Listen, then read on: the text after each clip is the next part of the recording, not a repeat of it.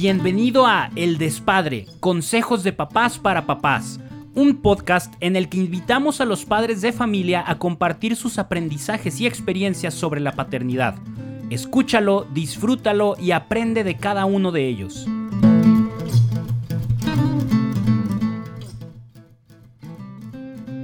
Hola, me llamo José Miguel Pardo, tengo 30 años y soy papá de un hijo que se llama Miguel Ernesto, que apenas tiene 4 meses. Aún recuerdo cómo me enteré que Miki venía al mundo. Mi esposa me compartía que físicamente se sentía extraña, que se sentía diferente y se hacía la pregunta si, si no estuviera embarazada. Entonces, pues vamos a, fuimos a comprar la prueba de embarazo, sale positiva y todavía me acuerdo cómo me enteré que, que había salido positiva. Yo estaba dando clases en línea, eh, me paré un momento al baño y vi la prueba ahí con las dos rayitas. La tomo, voy con ella para confirmar que pues sí, estaba embarazada. No pudo articular una sola palabra, solamente movió la cabeza. La abracé, le di un beso en la frente. Recuerdo sentirme muy emocionado, pero también quedé en shock. Y ya después conversábamos y ella me, me compartía cómo físicamente empezaba a tener esas transformaciones, el vientre empezaba a crecer, empezaba a sentir las primeras pataditas y por mi parte el embarazo yo lo viví desde el intelecto. Pues en cuanto me enteré que, que mi esposa estaba embarazada, vino un mar, un torrente de preguntas acerca del bebé y acerca de mí. Acerca de él me preguntaba pues cómo iba a ser su carita, si iba a ser niño o niña, qué temperamento iba a sacar, y de mi parte, pues la primera pregunta que me hice fue si estaba a la altura de ser papá.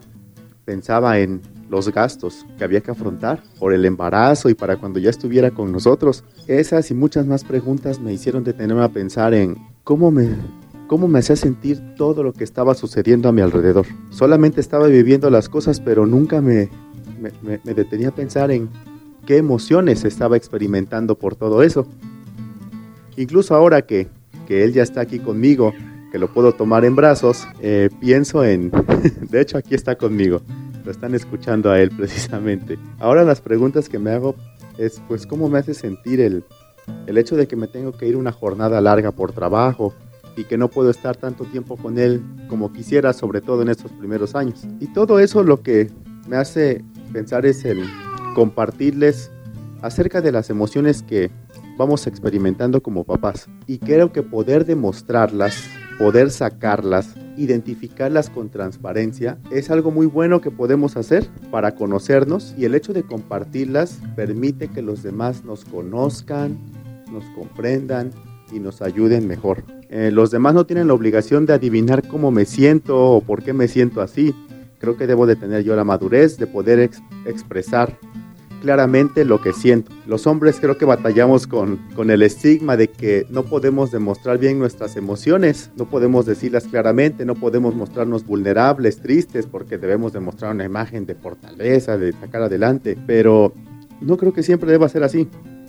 Se vale un día sentirse mal, se vale un día sentirse triste y compartir esas emociones con mi esposa, decirlas con transparencia, con honestidad. Creo que cuando me llego a sentir mal, permite que esas emociones incluso no se estanquen, no se queden atoradas ahí y después se vuelvan amargura, se vuelvan frustración. Se vale sentirse mal y poder sacarlo, poder decirlo. Y lo que quisiera compartirte es que es bueno, es sano y no está mal que expreses lo que sientes. Creo que el día que Dios me llame a rendir cuentas de mi vida va a ser un tanto más duro conmigo que, que con mi esposa pues a mí me puso por cabeza de familia. No para ejercer ese, ser esa cabeza autoritariamente, como una dictadura, sino que para que junto con mi esposa logremos acuerdos.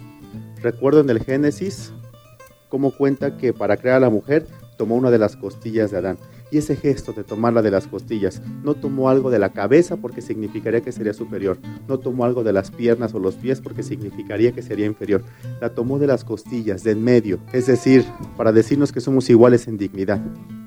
Y creo que Dios derrama una sabiduría especial cuando mi esposa y yo conversamos, discrepamos y logramos acuerdos. Así que a todos esos papás que me están escuchando les deseo un feliz Día del Padre, que sean hombres dichosos, que puedan llevar el pan de cada día a sus casas y que sus familias puedan tener una buena cabeza en ustedes. Aquí, Miki y yo, les mandamos un saludo. Que Dios los bendiga. Chao. Recuerda que tú también puedes compartir lo que has aprendido y participar en un episodio. Es muy sencillo, solo sigue el enlace que viene en la descripción de este episodio y listo. Sabemos que tus consejos le servirán mucho a otros papás.